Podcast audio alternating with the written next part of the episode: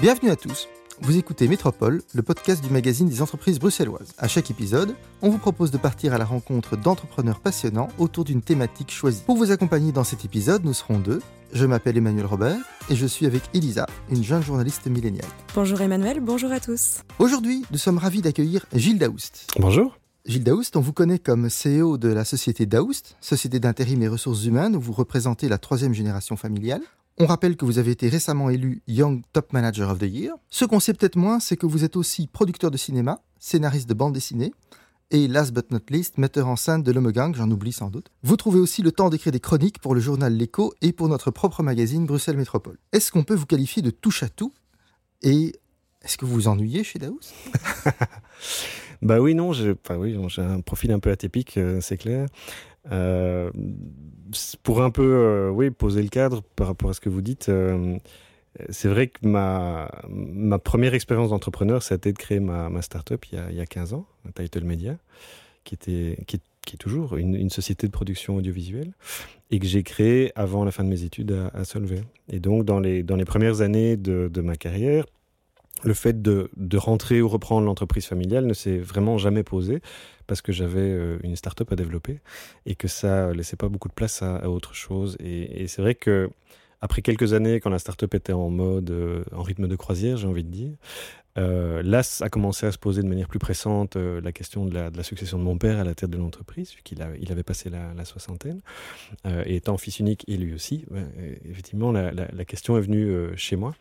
Et euh, ayant un peu plus de temps grâce au fait que la start-up était, euh, était lancée, j'ai souhaité vraiment euh, mettre les doigts dans, dans l'entreprise familiale en commençant naturellement par le marketing, ce qui était un, pont euh, assez logique. Et d'année en année, bah, d'abord ça m'a plu, euh, ça lui a plu aussi que, je sois dans l'entreprise, ça s'est bien passé.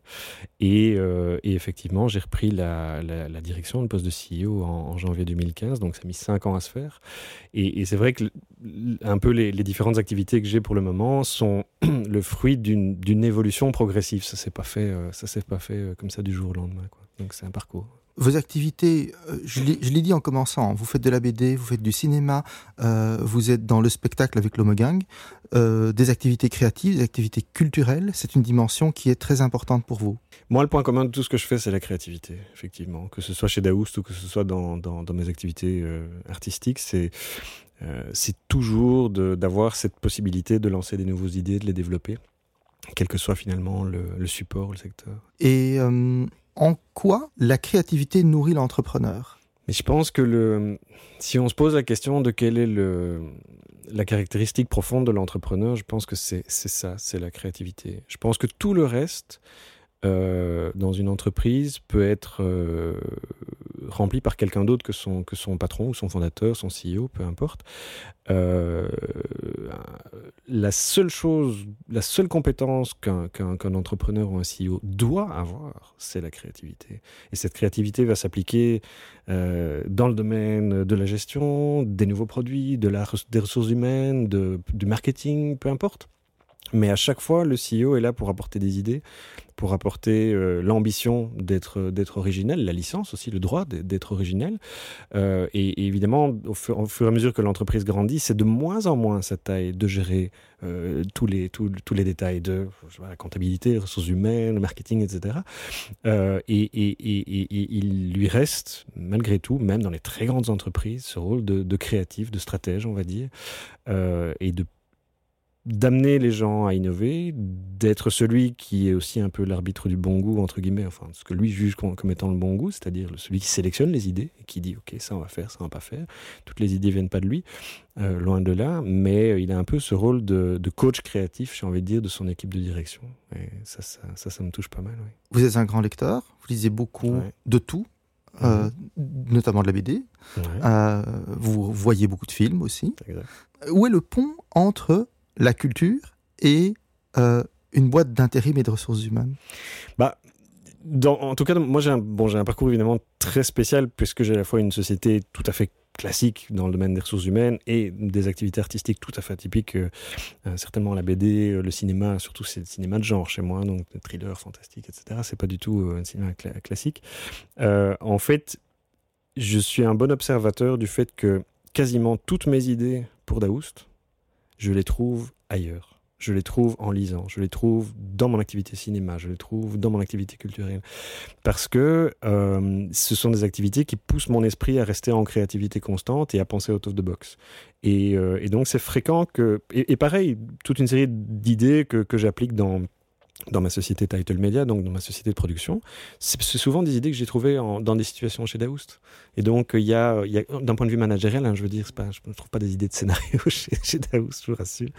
Mais, euh, mais je vois vraiment à quel point l'un nourrit l'autre. Euh, et, de pouvoir à un certain moment se plonger euh, dans une lecture, dans une création, peu importe, tout en ayant dans un coin de sa tête des problématiques de gestion, de management, de RH, euh, c'est fréquent que le samedi matin, en lisant un bouquin, je me dis, bien sûr, c'est ça l'idée qui pourra me permettre de résoudre ce problème RH, ce problème marketing, ce problème financier, etc. Donc c'est, enfin, voilà, c'est quelque chose qui, qui, me, qui me touche assez. Mhm. Vous êtes aussi on, l'a dit en commençant, euh, vous avez un pied dans les médias, vous êtes parmi les parties prenantes du projet LN24. Est-ce que vous pouvez nous en dire un mot? Oui, tout à fait. Bah, euh, cette, association, on va dire, est venue euh, de manière assez organique et, j'essaie de fonctionner comme ça. Je pense qu'il ne faut pas, faut pas forcer les choses. Et c'est vrai que donc quand on a gagné, quand Daoust a gagné l'entreprise de l'année, le prix de l'entreprise de l'année il, il, y a deux ans, j'ai fait la connaissance de Johan Condates, donc l'ancien rédacteur, en chef de l'Echo, avec qui j'ai tout de suite cliqué. On a tout de suite eu un un, excellent rapport et c'est euh, notamment euh, grâce à ça que, que je suis devenu chroniqueur à l'écho. Et, euh, c'est vrai que quand il m'a proposé ce projet LN24, je j'ai flashé sur la personnalité et sur sa personnalité à lui et des autres fondateurs. Et je pense que dans tout projet d'entreprise, et certainement de, de start-up, puisque c'en est une, c'est la personnalité des, des, fondateurs, du ou des fondateurs, qui, qui, qui va ou pas, euh, faire en sorte que le projet est viable, que le projet euh, se développe. Et donc, fondamentalement, j'étais convaincu euh, dès le début. Alors après, quand ils m'ont proposé le projet et les, détails du projet, la manière dont ils allaient le faire, j'étais encore plus convaincu. Et donc, ça s'est fait de manière assez naturelle. Donc je suis, très content. Et donc LN24 a l'ambition d'être donc la première chaîne d'infos en continu francophone, puisque ça n'existe pas en Belgique, à travers toute une variété de plateformes numériques et autres, télé, etc. Et donc je pense qu'il y a là un projet qui, d'abord, qui est original, qui est unique en Belgique. Donc en France, on a les LCI, BFM, etc. Ça n'existe pas chez nous. et, et effectivement, d'apporter un regard euh, différent. C'est pas une chaîne économique, c'est une chaîne généraliste, mais c'est une chaîne d'infos qui va se donner le temps, se donner les moyens, se donner l'originalité d'aller au fond des choses, d'aller euh, euh, dans le cœur du sujet, dans une certaine pédagogie, un certain un regard assez, assez 360. et donc je pense que ce sera effectivement un, joli projet. On lui souhaite bonne chance en tout cas. Merci. Gilles Daouz, vous êtes aussi un, un Bruxellois de souche, j'oserais dire? La première fois qu'on s'est vu, vous m'aviez donné rendez-vous dans un restaurant dont vous parliez avec beaucoup d'enthousiasme, comme un restaurant bruxellois typique euh, de votre enfance d'ailleurs. Quel est votre rapport avec Bruxelles? Ben Moi, je suis né, euh, je suis né à Ixelles. Euh, et donc j'ai toujours été un, citadin, je suis, je suis, fan de Bruxelles. Mon, mon, adolescence, avec mon père, le samedi, on allait le matin, place du jeu de balle, faire les antiquaires. Ma mère était antiquaire. Euh, donc on faisait, on faisait les puces, euh, on chinait, hein, comme on dit. Euh, on allait ensuite prendre l'apéro et manger au magasin d'antiquité de ma mère au Sablon, puisqu'elle avait son magasin là. Donc avec les antiquaires, on parlait, etc. Et l'après-midi, on allait faire les bouquinistes du boulevard Anspach, dont beaucoup malheureusement ont disparu, donc les pêle-mêles et, compagnie. Et donc moi, j'ai toujours vraiment vécu dans ce côté charmant, culturel, centre-ville, de, de, de, ce Bruxelles qui a, qui a de la personnalité et, qui a oui, je, dirais un, euh, il est dans son jus, quoi. Enfin, il y a, et, c'est vrai que Bruxelles a beaucoup évolué depuis, euh, depuis, depuis 20 ans. On a parlé de la créativité. Elle sera au centre du dossier de Bruxelles Métropole au mois de mars pour lequel vous avez accepté d'être notre rédacteur en chef invité. Donc j'invite nos lecteurs à découvrir ce dossier quand il paraîtra. je vais maintenant passer la parole à Elisa, notre, euh, notre jeune journaliste milléniale, qui nous a beaucoup écouté et qui maintenant va elle aussi vous poser ses questions. Bonjour Gilles. Alors, en tant que millénial, c'est drôle parce que je vais vous avouer que quand on m'a dit que j'allais rencontrer le dirigeant d'une boîte d'intérim, je n'ai pas vraiment sauté au plafond. Mais quand on m'a dit qu'il était ah, attendez, ça vient, ça vient. Mais quand on m'a dit qu'il était aussi producteur de films et scénariste, alors là, j'ai vraiment trouvé ça cool. Alors ma première question, c'est est-ce que vous êtes un slasher né? Et comment on trouve sa légitimité quand on est un slasher? Oui, je suis un peu un slasher né parce que j'ai été euh, élevé par euh, deux parents qui étaient tous les deux entrepreneurs avec des activités très différentes. Mon père, bon, Jean-Claude Daoust, donc euh, de, la, société Daoust, que son père avait créé, donc mon grand-père.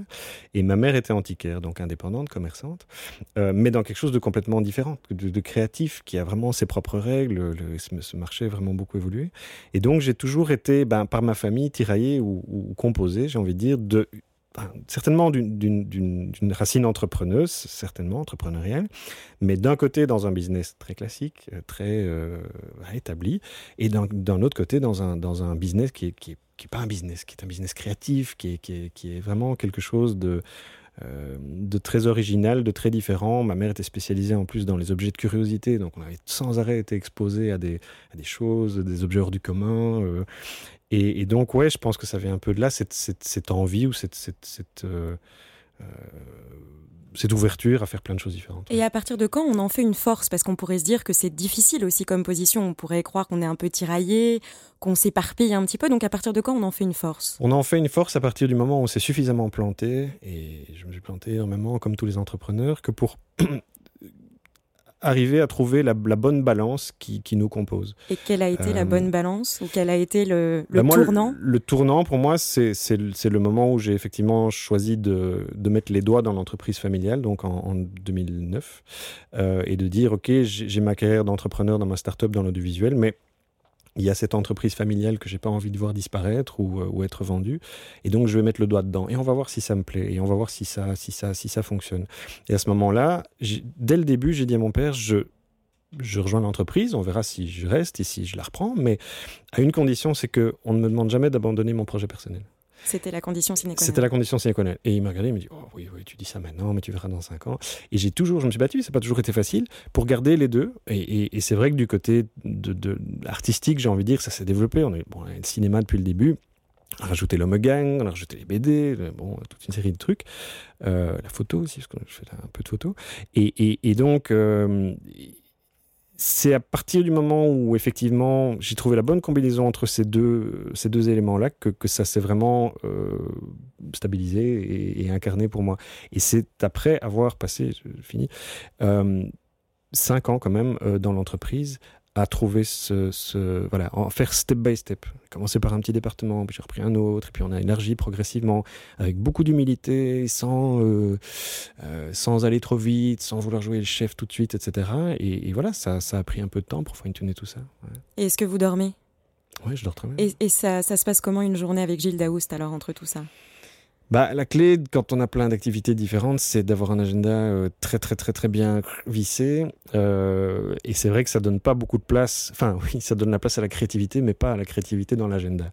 Et donc, effectivement, euh, c'est un agenda qui est très très cadré. Il y a parfois des journées où j'ai trois sujets différents. Je peux faire un peu de créatif, un peu de de Daoust, un peu de autre chose. Euh, mais euh, c'est prévu à l'avance. J'ai l'occasion Donc la clé, c'est l'organisation. C'est l'organisation, c'est l'anticipation et, et, surtout la possibilité de, de réfléchir à ce qu'on va faire demain plutôt que de se dire ah qu'est-ce que je veux aujourd'hui? Je me démarre et je n'ai aucune idée de ce que je vais euh, de ce que je vais accomplir. Et donc ouais, c'est l'organisation. Et comment on s'organise entre deux fuseaux horaires? Parce qu'il me semble bien que vous travaillez entre guillemets aussi aux États-Unis pour vos films. Comment est-ce que vous gérez tout ça ah, Ça, c'est très facile. C'est très facile parce que mon activité cinéma est surtout à Los Angeles, donc il y a 9 heures de décalage horaire. Donc eux commencent quand il est 18h ici. Donc vous ne dormez pas, c'est bien ce que je dis Mais si, mais si non, le tout, c'est, le tout, c'est effectivement de s'organiser, de s'entourer et de fixer une série de règles qui font que oui, on, oui, on dort la nuit et oui, on a une vie et oui, on a une vie de famille, etc. Donc c'est, euh, oui, c'est pas évident, mais, euh, mais c'est très. Très agréable. Et qu'est-ce qui vous Qu'est-ce qui vous drive le plus dans votre vie d'entrepreneur? Qu'est-ce qui vous challenge le plus aujourd'hui? Ce qui est neuf. Et ça peut être à tous les niveaux, que ce soit dans le créatif ou, dans, chez Daoust.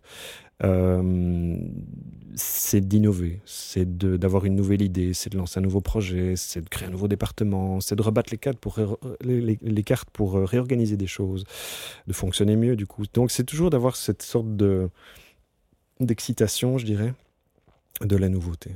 Et est-ce que par exemple chez Daoust, vous encouragez justement vos, vos collaborateurs à à avoir des passions à côté et à se nourrir de ces passions-là pour pouvoir les réinjecter aussi dans leur travail? Bien sûr, mais c'est pour ça que on, bon, notamment dans les, dans les chroniques que j'écris, j'essaie de, justement de souvent faire le lien entre la vie personnelle, culturelle, ce qu'on lit, etc.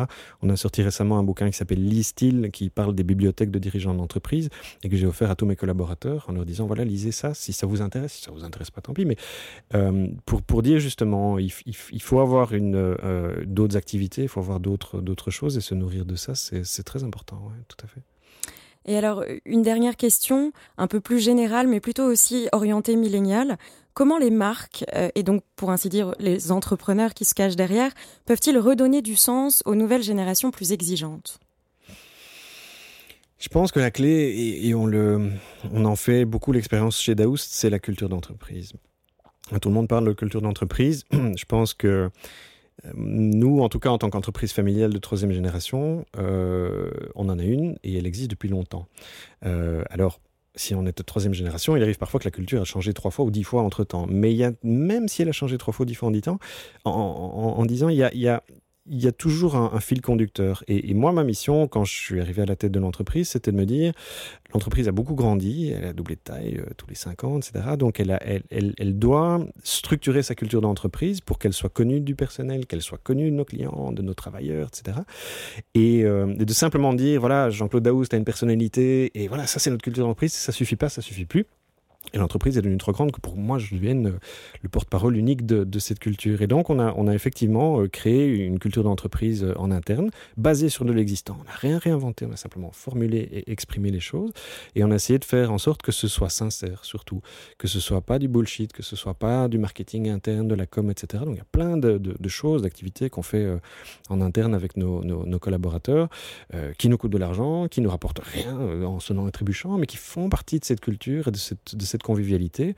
Le slogan, c'est le Welcome to the Family. On, a, on a on a structuré ça, mais c'est pas juste un slogan, c'est pas juste une phrase. On a, on a toute une série de choses. Et je pense que le défi des entreprises, quelle que soit leur taille, leur origine, le secteur, etc., c'est justement de trouver cette culture d'entreprise, sachant que pour certaines, euh, certaines entreprises, parfois il n'y en a pas. Il, arrive dans certaines entreprises, parfois qui sont devenues très très grandes, qui ont parfois perdu leur, leur identité ou qui ont, qui ont traversé une crise, parfois. On peut faire une restructuration, licenciement. Après la culture, qu'est-ce qu'il en reste? C'est pas facile.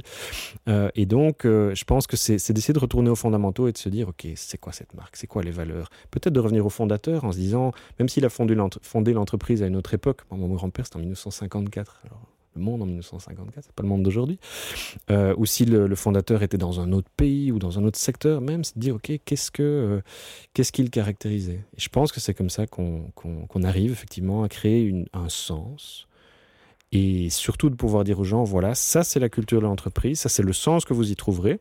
Si ça ne vous plaît pas, please, par pitié, ne venez pas ou ne restez pas, parce que ça sert à rien de se forcer. je pense que les millénials, effectivement, ont besoin de cette sincérité-là. Voilà. Donc sincérité et créativité. Ouais. Ce sera notre conclusion. On va, on va devoir se quitter. C'est la fin de ce podcast Métropole. Merci Gilles, merci Elisa. Merci à vous. Merci. à tous de nous avoir écoutés. N'hésitez pas à commenter, à nous suivre sur les réseaux sociaux. Métropole revient très vite avec de nouveaux invités. Merci à tous. À bientôt.